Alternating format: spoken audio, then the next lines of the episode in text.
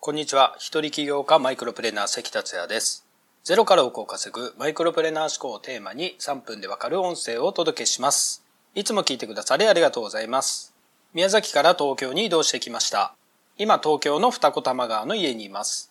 昨日はこの二子玉川の家でアドレスの役員や社員の方、そしてアドレスの会員などが集まり忘年会がありました。20名ぐらい集まったんですけれども、深夜までいろんな話をして盛り上がりました。いろんな経歴を持った方々ばかりで、さらにこのアドレスっていうのは革新的な暮らし方改革のサービスなので、いろんな話が飛び交って、頭の中フル回転状態でしたね。これから働き方も暮らし方も様々なものが出てきますので、本当に頭を柔らかくしていきたいなと思います。さて今回のテーマはナポレオン工学プログラムで分かった一番重要なことをお届けします。あなたは成功を目指していたり願望を実現したいと考えながら何らかの自己投資をされていると思います。自己投資とは本を読んだり、セミナーに出たり、スクールや教材で学んだりといった学びのことをここでは言います。僕が自己投資をして学び始めたのは成功するぞと決断した24歳の頃でした。ナポレオンヒルの名著、思考は現実化するは僕のバイブルですが、その本を読んで感化されたのです。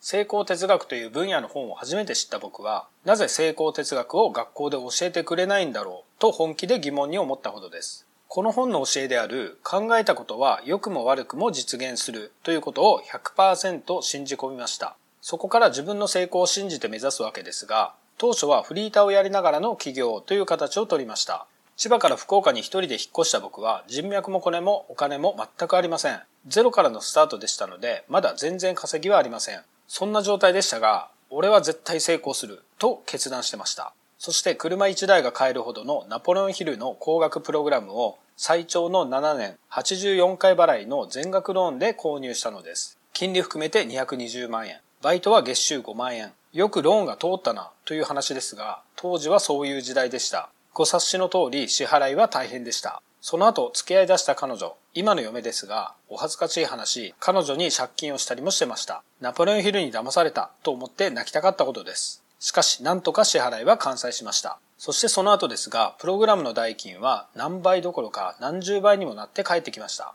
今となっては笑い話となりましたが、僕の学習はそんな感じで始まりました。誤解しないでいただきたいのは、決してナポレオンヒルを進めるわけではありません。ナポレオンヒルの工学プログラムで分かった一番重要なことは、学びとは何かということです。起業して随分経ちましたが、これまでもたくさんの本やセミナー、プログラムから学んできました。それにかけた時間もお金も労力も相当なものになります。でも正直に言うと、どこで学びが終わるんだろうと思っている自分がいました。